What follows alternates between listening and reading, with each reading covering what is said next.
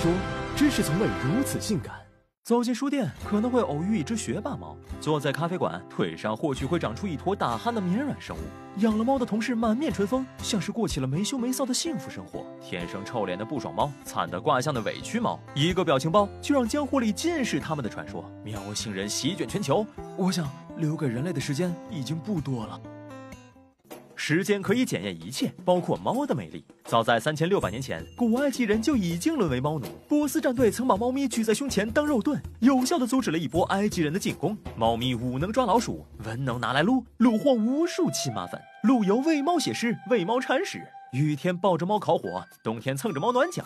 钱钟书还准备了一根长竹竿，帮自家猫咪打架。无论多冷多晚，随时待命。爱国撸猫诗人有云：有猫的人是不会寂寞的。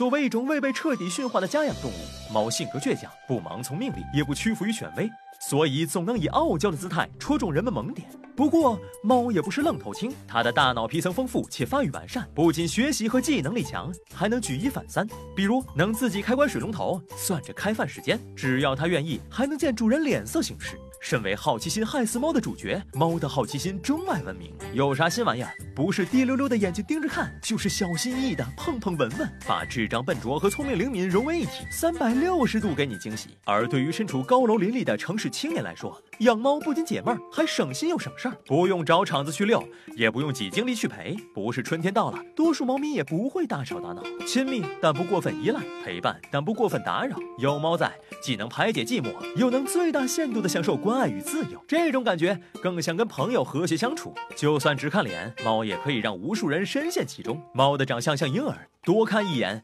多巴胺含量便迅速飙升，让人产生可爱回应，态度变得友好善良，整颗心都化了。此外，猫的面部肌肉较少，自带面瘫属性，为猫配上内心 OS 后，人们可以把自己的情感映射到猫的身上，释放自我。鲜肉小花成个家，不如心爱的猫咪打个哈都能戳这一点。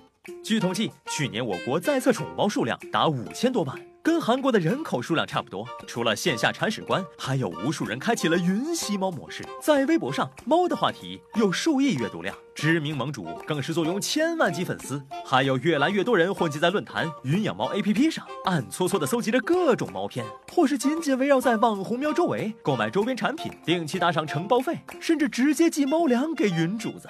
有人说，吸猫就像吸毒，成瘾快，戒断难，一日吸猫，终生复吸。不过，爱猫和养猫完全是两码事儿。养了猫就一定要负责。如果对猫的美好想象只来自于 YY，对花费的预算只涵盖了吃喝，那就不要头脑一热盲目跟风，因为你的三分钟热度会寒了他的后半生。